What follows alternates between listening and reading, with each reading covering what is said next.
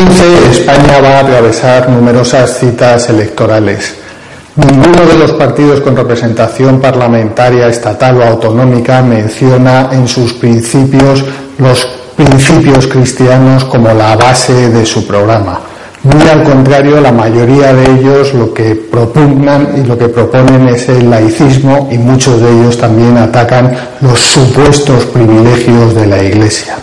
Independientemente de la ideología de cada partido político, sería de justicia reconocer la labor desinteresada que está desarrollando la Iglesia en apoyo de los más perjudicados de la crisis económica.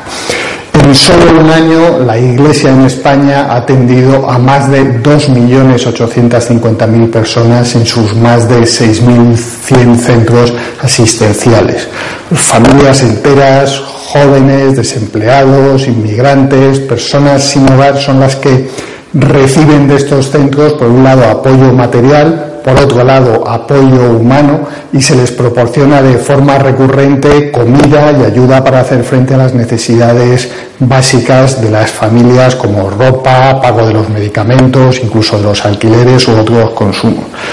Es eh, eh, curioso y hay que preguntarse cómo es posible que la Iglesia sea tan criticada, sobre todo en estos momentos, y además por aquellos partidos que se supone que dicen defender a los más necesitados.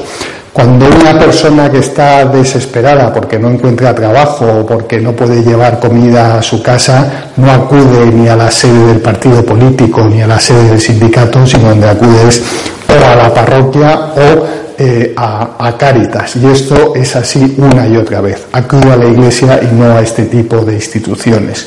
Y la Iglesia no pregunta a quien acude a ella en busca de ayuda ni sus creencias religiosas ni sus simpatías políticas y simplemente lo que procura es ayudarle.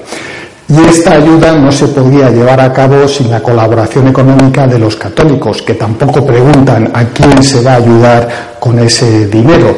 Tomando como base el año 2013, la Iglesia recibió en España 242 millones de la asignación tributaria voluntaria de los contribuyentes y destinó una cantidad mayor, 323 millones, a la actividad caritativa y asistencial solo en Cáritas y en Manos Unidas, sin contar otro tipo de asistencia. Esta labor tampoco sería posible sin que 8.000 voluntarios de Cáritas y de las parroquias decidieran dedicar parte de su tiempo a, a los demás y de forma totalmente desinteresada. El objetivo principal de la Iglesia, no hay que equivocarse, es evangelizar, pero es de justicia reconocer la labor que se está desarrollando en apoyo de los más damnificados por la crisis económica. Sería un acto de justicia y conviene recordarlo a todos los partidos políticos y a todos los votantes cada vez que hay unas elecciones, como va a ocurrir repetidas veces en España en las próximas semanas y en los próximos meses.